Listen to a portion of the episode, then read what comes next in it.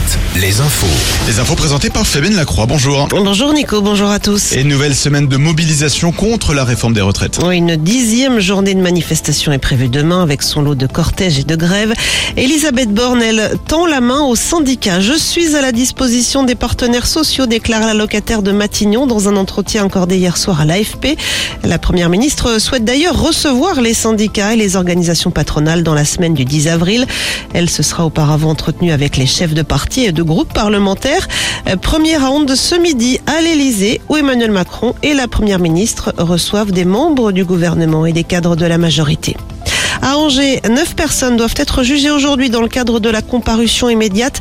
Elles sont soupçonnées d'avoir participé aux violences commises jeudi dernier lors de la manifestation angevine contre la réforme des retraites.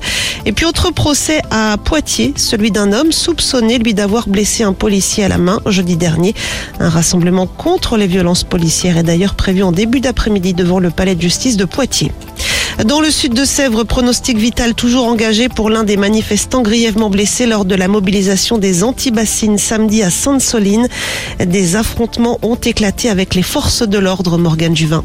Le bilan humain de cette manifestation est lourd. 47 gendarmes ont été blessés, dont deux en urgence absolue, sans pronostic vital engagé. Côté manifestants, 7 ont été pris en charge, dont 3 en urgence absolue. Parmi eux, cet homme de 30 ans, touché à la tête, est toujours entre la vie et la mort. La justice cherche à savoir si le jeune homme a été blessé par les forces de l'ordre ou d'une autre manière. Une enquête a été ouverte pour rechercher, je cite, des causes des blessures graves. En parallèle, 45 plaintes ont été déposées par les autorités. Et du côté du collectif Bassine Non Merci, ce ne sont pas 7 blessés, mais plus de 200 recensés dans le rang des participants, euh, parmi lesquels une quarantaine de cas graves. Les militants qui réclament toujours l'arrêt immédiat des travaux de construction des réserves d'eau destinées à l'irrigation agricole en Poitou-Charentes. Et les sports avec d'abord le basket. Limoges l'a emporté hier soir face à Monaco. Le CSP s'est imposé de 6 points face au leader du championnat qui restait invaincu depuis euh, 10 rencontres. Autre victoire hier, celle de l'équipe de France féminine de rugby. Les Bleus s'imposent 22-12 en Italie dans le cadre de la première journée du tournoi des six nations féminins. Euh, Très bon début de matinée sur Alouette. Prochain rendez-vous avec l'info tout à l'heure à 8h30.